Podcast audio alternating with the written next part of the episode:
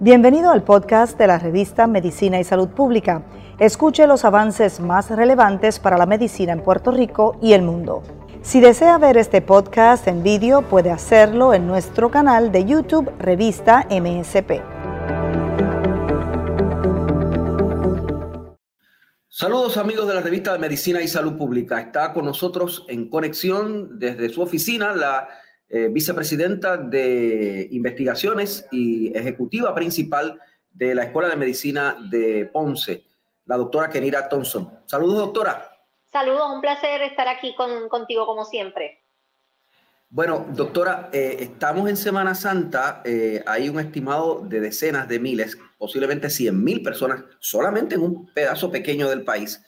Están llegando 15 mil turistas todos los días a Puerto Rico, la gente se está relajando con respecto a las normas. Mientras esto pasa en Puerto Rico, en Europa está habiendo repuntes eh, del COVID, pero en Puerto Rico también tenemos una leve alza en las hospitalizaciones. ¿Qué significa esto, doctora? ¿Cómo para preocuparse? Sí, eh, definitivamente es como para preocuparse. Yo creo que siempre, yo creo, hemos recalcado que esto no se ha terminado. Hemos trabajado para batallar contra el COVID por más de un año. Puerto Rico lo ha hecho bien desde el comienzo con todas las medidas que para algunos fueron extremas, pero yo creo que eso fue lo que nos protegió un poco, ¿verdad? Al principio, de que las cosas se salieran de, de nuestras manos. Sin embargo, en estos últimos meses hemos visto que se ha flexibilizado un poco porque los números iban mejorando, pero flexibilizar un poco no quiere decir que todo vuelve a la normalidad. Y cuando uno transita por diferentes partes de la isla, pareciera, ¿verdad? Que la gente ya se dio, dijeron, ya COVID se fue de aquí, aquí no hay nada y vamos a seguir nuestra vida normalmente y eso es preocupante. Tenemos todavía presencia de virus en la isla, tenemos variantes, hemos dicho repetidas veces que hay unas variantes, las variantes tienden a ser un poco más contagiosas y pues lamentablemente en estas últimas semanas hemos visto un aumento en positividad, como bien indicaste, un aumento en hospitalizaciones que lo que quisiéramos es que se aplane, que no siga aumentando, pero si seguimos con la desmedida eh, conglomeraciones, eh, el uso de mascarillas, eh, ¿verdad? Que quizás no se está manteniendo de la manera adecuada y el y la, la una de las preocupaciones principales es ese flujo de personas que está llegando a la isla y si en efecto están cumpliendo con esa cuarentena mandatoria, me parece que no. porque si una persona viene por una semana de vacaciones a la isla, no es mandatorio, ¿verdad? Porque en ningún lugar te exigen físicamente, ¿verdad? Que, que presentes, no, no hay un lugar donde los encierren, ¿verdad? Mi preocupación es que haya personas que estén llegando, estén diciendo que en efecto van a guardar cuarentena y no lo estén haciendo y estén por allí, por toda la isla, regando, eh, sabrá Dios qué variante. Así que tenemos además esa preocupación. una, una conducta eh, algo desordenada, por llamarlo de alguna forma, de algunos, de algunos turistas. Ha habido arrestos por, lo, por la Sí, ha habido, ha habido arrestos. La gente viene a pasarla bien, ¿verdad? Y vienen a a, pues, a disfrutar del Caribe y dudo mucho que se estén quedando en cuarentena en un cuarto de hotel por dos semanas. Eso me parece bien improbable y pues lamentablemente pudieran traer algún tipo de, de variante, al contagio, no nos damos cuenta, nadie se entera, se regresan a sus hogares al cabo de tres, cuatro, cinco días y luego ese virus permanece por allí en el área. Así que más que nunca tenemos que estar con mucha cautela, eh, semana Santa históricamente ¿verdad? es una semana de espiritualidad, pero para nuestra gente aquí también es una semana de, mucha fiesta, mucha playa, mucha conglomeración, mucho bullicio, mucha bebelata. Eh, y, el espíritu de, la esencia de la Semana Santa, ¿verdad? Se ha perdido al cabo de los años y ahora esta semana más que nunca nos preocupa que vaya a haber esa conglomeración, que vaya a haber eh, demasiada gente tomando. una de las preocupaciones cuando cuando salen a comer, los restaurantes eh, aparentemente están llenos, ¿verdad? Están, están llenos y se ha recomendado, se ha indicado repetidas veces que la ciencia demuestra que estar en lugares sin mascarilla, sea para ingerir bebida o ingerir comida, es un posible punto de contagio. ¿Qué pasa? Que uno llega, te removiste la mascarilla, después de la primera cerveza ya se olvidó la mascarilla. Y entonces eh, te quedas las dos, tres horas compartiendo y tú no estás seguro, tú no puedes controlar la conducta de las personas que están a tu alrededor y pudieran ser posibles puntos de contagio. Así que más que nunca tenemos que estar bien precavidos porque no queremos que estos números vuelvan a subir. Ya está, eh, se está viendo ese parón y si no nos controlamos esta semana, lo el efecto que vamos a ver de aquí a las próximas dos semanas va a ser eh, lamentablemente un poco complicado. Eh, doctora, ¿cuántas, ¿cuáles variantes están en Puerto Rico confirmadas ya? ¿Y qué ha, qué ha pasado con el, proceso de investigación continua, la continuación de la investigación que ustedes empezaron? Mira, se continúan investigando. Es un proceso que no, es, no se puede hacer de ahora para ahora. La B117 está confirmada que está en Puerto Rico. La P2 está en Puerto Rico. La de California, que es la, eh, la 1429, está en Puerto Rico. Todas esas se han confirmado. Puede haber otras variantes, pero esto es algo que, ¿verdad? Primero hay que detectar las muestras sospechosas. Uno de, los, de las cosas que estaba afectando es que no había tanta gente haciéndose pruebas, porque la, el, el, el, la fiebre del momento, ¿verdad? Y, y posiblemente es la vacunación. Y entonces eh, la cantidad de personas que antes acudían a hacerse pruebas, ¿verdad? Ante la presencia de síntomas, pues había disminuido. Eso afecta porque si no tienes las, las muestras, de esas pruebas nasofaringias, pues es difícil hacer la confirmación de qué variantes son. Ahora, en esta semana, se ha visto nuevamente que ha aumentado el volumen de personas haciéndose pruebas porque comienzan a presentar síntomas, ¿verdad? Una de las cosas que me preocupa no es solamente, Penchi, el flujo de turistas que puedan llegar a la isla. Una de las cosas que me ha preocupado grandemente es esa eh, sobreconfianza que tienen las personas, los puertorriqueños que están vacunados. Incluso he visto innumerables posts en las redes sociales de personas que dicen, nos atrevimos a irnos de viaje porque estamos vacunados. Eso es eh, sencillamente una actitud incorrecta, me parece, ¿verdad? y quiero ser eh, bien tajante en esto, me parece un poquito egoísta la, actitud, porque en ningún momento se ha indicado que estar vacunado eh, es como un pasaporte para que puedas hacer lo que quieras. Siempre se ha dicho que la vacunación es una herramienta más y todavía falta demasiadas personas en esta isla por vacunarse. En la medida que... lo que puede pasar a una persona que se vacuna es que si, si eh, no se pone la mascarilla afuera y, y, hace, y hay muchos estados, hay unos cuantos estados ya que han quitado la, el mandato de la mascarilla, el, Biden habló de eso ayer. Eh, entonces esas personas se pueden, pueden contagiarse allá, eh, no se enferman gravemente ellos y traen el virus acá. Eso es lo que puede pasar en estas vacaciones. Pudiera pasar, pudieran ser variantes y no solamente a Estados Unidos, estaban las personas viajando, he visto viajes a Europa, a todas partes del mundo y eso es preocupante porque estamos en un momento todavía, nuestra isla tiene un sistema hospitalario vulnerable que, que no necesita demasiado empuje para poder eh, potencialmente estar en una, en una situación ¿verdad? de peligro. Entonces, en la medida que estas personas continúen haciendo estas actividades, regresando a la isla, no solamente, ¿verdad? No es justo para los que no lo han podido hacer porque están siguiendo las reglas, sino que también potencialmente traen variantes nuevas que pudieran eh, redundar en una enfermedad que luego el sistema hospitalario de Puerto Rico tiene que bregar con eso, ¿verdad? Así que tiene múltiples facetas donde en realidad me preocupa y no estamos hablando necesariamente de turistas de afuera, mucha gente de aquí que ha tomado la decisión de irse de viaje porque pues ya me vacuné y me tomé el riesgo y eso no es correcto. De hecho, doctora, eh, ayer el presidente de Estados Unidos eh, cambió el tono, porque el tono había sido bien optimista eh, y estaba hablando de que para mayo todo el mundo iba a tener opción de vacunarse, etcétera.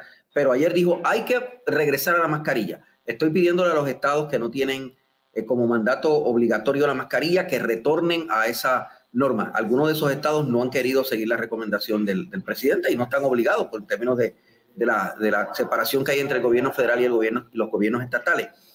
Eh, ¿Por qué el presidente está haciendo eso? O sea, ¿cuál es su lectura de, ese cambio de, actitud? ¿Se le complicó la cosa? Bueno, se complicó porque si miras algunos estados, por ejemplo, te voy a dar un ejemplo, el estado de Michigan ha visto un aumento de 800% en el renglón de, de, los 40 años en positividad en esta pasada semana. Eh, o sea que las personas han bajado la guardia, han dejado de usar su mascarilla, todavía falta demasiada gente por vacunar allá y acá. Estamos vacunando, yo entiendo que Puerto Rico ha hecho una labor fenomenal de la vacunación Llevamos sobre 1.1 millón de dosis administradas, pero tenemos que vacunar a 2.2 millones de personas para poder llegar a la tan deseada inmunidad de rebaño. Nos falta mucho camino por recorrer. Y hasta que eso no ocurra, tenemos que seguirnos protegiendo. Los que somos padres, nuestros niños no se han vacunado. Usted, ahora mismo hemos visto muchos casos eh, positivos en niños, en adolescentes, eh, personas que no, ¿verdad? no son elegibles aún para la vacuna por eso se bajó la edad a los 35 años con enfermedades crónicas, porque se había encontrado que gracias a Dios los adultos mayores, que fueron los iniciales, eh, los que se vacunaron, pues hubo una merma en la positividad entre ese, en ese renglón de edad, pero sin embargo se estaba viendo un aumento en ese renglón de los 30 a 40 años, particularmente si tienen condiciones crónicas. Por eso se tomó la determinación de bajar a los 35 años con enfermedades crónicas para la vacunación porque eh, es importante, ¿verdad?, ir trabajando con, esos grupos que tienen enfermedades, situaciones de salud que los hacen más vulnerables ante el virus. Y pues en esas estamos trabajando y, y aún, como te dije, falta demasiado por recorrer y no podemos bajar la guardia, la mascarilla crítica. Eh, la única manera que podemos en realidad evitar el contagio o reducir el contagio es mediante el uso de mascarilla porque es lo que te, lo que te protege a ti, tu nariz y tu boca, de poder emitir esas partículas que pudieran contagiar a otro o tú contagiarte, pues es la mascarilla, ¿verdad? Y aún vacunados tenemos que colaborar con, con aquellos que no, que no, no se han podido vacunar. De hecho, que pienso que, el, que el, el, distanciamiento del uso de la mascarilla, ¿verdad? Al alejarse de esa práctica, tiene que ver con el, discurso optimista que se ha dado en Estados Unidos y en Puerto Rico sobre la vacunación. Eh, en esta semana hay una vacunación masiva de 10.000 personas. Ha comenzado la vacunación de 35 eh, plus eh, para personas con enfermedades crónicas, pero ya está también la vacunación de personas jóvenes con, con que trabajan en sectores de la industria crítica del desarrollo económico del país. y se está hablando de que ya en tres semanas se amplía la vacunación a la población en general. Biden está hablando de, tener una, vacunación en su pico en, en mayo. Y ya el secretario de Salud de Puerto Rico está diciendo que espera que para agosto alcancemos la, la inmunidad de rebaño. Todo este, eh, eh, este discurso optimista, ¿verdad? Que es bueno para darnos ánimo, pero es, es realista. ¿Vamos a tener la inmunidad de rebaño en agosto o estamos lejos de lograr esto? Yo pienso que si seguimos con el patrón que llevamos, eh, para agosto debemos tener un gran por ciento de la población vacunada. Están llegando sobre 100.000 vacunas semanalmente a Puerto Rico y en la medida en que se sigan administrando con el, ¿verdad? Según vamos administrándolas, eh, yo creo que, es, es una meta realista. Pero volvemos a lo mismo, tenemos la población pediátrica no se va a poder vacunar. O sea, ya tenemos cientos de miles de personas de entrada que no se van a poner no van a estar vacunadas eh, y pues tenemos que seguir cuidándonos. Eh, de aquí a agosto yo espero que podamos cumplir con esa meta. Gracias a Dios, pues como tú bien indicas, se ha podido, debido a que hay más disponibilidad de vacunas, se ha podido hacer estas vacunaciones masivas. El target para mañana son 10.000 personas en el centro de convenciones. Hemos estado todos los fines de semana vacunando, ¿verdad? De 3 a 5.000 personas en eventos eh, dirigidos en colaboración con Voces, con la Guardia Nacional, Departamento de Salud y múltiples municipios este, nosotros hemos participado de algunos de los eventos y, la verdad es que se está haciendo lo, que hay que hacer. Pero, pues, eh, eh, ¿verdad? El suplido de vacunas semanalmente llega y en la medida que se sigan agotando vamos a poder alcanzar esas metas. Me parece que... Hay también una preocupación, eh, no sé si es una preocupación basada en hechos o no, o es basada en especulaciones, de que, de que haya gente que se está enfermando alguna gente que ha dicho que hay gente hasta muriendo después de vacunarse. ¿Eso, eso es ¿Hay evidencia de eso o no? No, no. La, la verdad es que las vacunas son efectivas. La ciencia ha demostrado, no solamente aquí, sino que en todas partes del mundo, que las vacunas son efectivas. Incluso siguen saliendo artículos indicando la efectividad de las vacunas, tanto Moderna, Pfizer y la, y la de Johnson Johnson, que son las tres que están en el mercado. Lo que pasa es que la vacuna, no, no hay ninguna vacuna que sea 100% efectiva. Lo que sí va a ocurrir es que esa vacuna eh, se ha encontrado que si te tiene un alto por ciento de probabilidad de protegerte contra que te dé una enfermedad severa, que te puedas complicar y terminar hospitalizado. Eh, ninguna, ninguna vacuna, no importa la enfermedad sea para COVID o para lo que sea, ¿verdad? Puede, eh, puede decir al 100% que la enfermedad no la puedes contraer. Sin embargo, yo, si el estar vacunada va a prevenir el que me complique, termine en el hospital o vaya a fallecer, la vacuna para mí es la mejor decisión que hay en este momento, ¿verdad? Eh, ha habido personas vacunadas, particularmente aquellos con primera dosis que todavía no tienen inmunidad completa, que sí han contraído el virus, pero la verdad es que todos, eh, en su mayoría, por lo menos lo que he escuchado aquí en Puerto Rico, ha sido una enfermedad leve que se ha podido manejar. De las personas hospitalizadas con complicaciones, en, estos momentos no, no, no, creo que haya nadie que haya sido vacunado con sus dos dosis de vacunas y que haya podido adquirir la, la inmunidad requerida. La AstraZeneca llegará a Puerto Rico, eh, nos va a funcionar, eh, debemos tenerla aquí. ¿Cuál es su, reacción? Mm, mira, la realidad es que la vacuna de AstraZeneca, pues sabemos que la prensa ha habido mucho, ¿verdad?, eh, debate acerca de la efectividad de la misma. Yo creo que en estos momentos hay como 10 vacunas que están en el pipeline, ¿verdad?, que están en desarrollo. Está la vacuna Novavax, hay unas cuantas. todas, las, todas las vacunas pasan por unos, unos rigores bien estrictos antes de que el FDA los apruebe, ¿verdad? Y entonces, en la medida en que nosotros podamos seguir, perdóname, en la medida en que nosotros podamos seguir recibiendo diferentes tipos de vacunas, lo que nos presenta son diferentes alternativas para que las personas puedan ir a cualquier lugar de su municipio, de su pueblo, sea a la farmacia, sea hasta en el supermercado, ¿verdad? En algunos lugares en Estados Unidos tú vas al supermercado y te puedes vacunar. Así que queremos darle alternativas que en el barrio más, más remoto puedan tener acceso a esa vacuna, porque se trata de reducir esas disparidades, que no tengan que ir las personas a lugares centralizados, a, a las eh, ciudades urbanas, eh, que puedan, puedan conseguir el acceso a las vacunas en el lugar donde usted vive sin tener que pasar demasiado esfuerzo. Y para eso, pues necesitamos que lleguen más, más vacunas y diferentes tipos de vacunas. Eh, la vacuna Johnson Johnson, ¿qué, ¿qué reacción ha habido en Puerto Rico? Primero, no sé si sabe, eh, eh, por comentarios o por anécdota, si tiene el mismo tipo de reacción eh, física, ¿verdad? De, un poco de malestar que han tenido las otras dos, o si, o si no, no, está provocando ningún tipo de reacción. Mira, que incluso la Pfizer y Moderna, bien, ¿verdad? Es errático. Algunas personas no le dan ninguna reacción.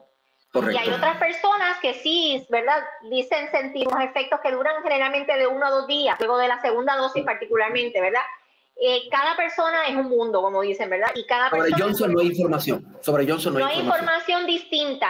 De la misma manera, hay algunos que sienten alguna reacción al otro día y hay otros que siguen como si nada. O sea que en realidad la vacuna de Johnson Johnson, muchas personas han cuestionado eh, porque los números, eh, por ejemplo, Moderna Pfizer están en sobre un 90% de, de efectividad, la de Johnson está en un 80 y pico por ciento. Pero si usted se pone a, evaluar eh, y lo pone en perspectiva, la vacuna de influenza que todos nos ponemos anualmente sin cuestionar, tiene una efectividad de un 60, un 70% y no, no dudamos en ponernos, la verdad. Eh, una vacuna que tenga un 85, un 88% de efectividad en evitar una enfermedad severa, para mí es buenísima. Y que te la pones a una sola dosis y que en dos semanas ya tienes tu inmunidad, eso es excelente. Y para algunos sectores, ese tipo de vacuna es efectiva porque algunos algunas, eh, grupos, algunos sectores es complicado tener que hacer la cita a las tres o a las cuatro semanas. Eh, así que, como digo, ¿verdad? Yo lo que le digo a todo el mundo, usted póngase la vacuna que le toque, el día que usted llegue al lugar que le toque su cita, póngale la vacuna que sea, todas las vacunas pasado por los estrictos rigores, están avaladas por el FDA, eh, no, ¿verdad? Aquí en la isla, gracias a Dios, hemos tenido una aceptación, ¿verdad? Eh, bien alta. Eh, no tenemos eh, los movimientos antivacunas tan grandes como existen en otros países del mundo, gracias a Dios, porque eso es lo que nos va a permitir poder llegar a estos niveles de inmunidad de rebaño que tanto añoramos. En otros lugares quizás va a ser un mayor reto porque pues, hay, muchos sectores que resisten la vacuna, no solamente la vacuna de SARS-CoV-2, la vacuna de cualquier tipo. Eh, y, y, aquí pues yo espero que ese no sea el caso, que nuestra gente entienda que con la ciencia por delante tener un poco de fe y, saber que esto es una herramienta que nos va a ayudar a poder acabar con esto pronto y podernos abrazar en las Navidades. Gracias, doctora. Gracias por estar con nosotros. Gracias a ti, como siempre. Un placer. La doctora Kenira Thompson es la vicepresidenta de investigaciones y principal ejecutiva de la Escuela de Medicina de Ponce. Mi nombre es Luis Penchi. Cubrimos la ciencia porque la ciencia es noticia en medicina y salud pública.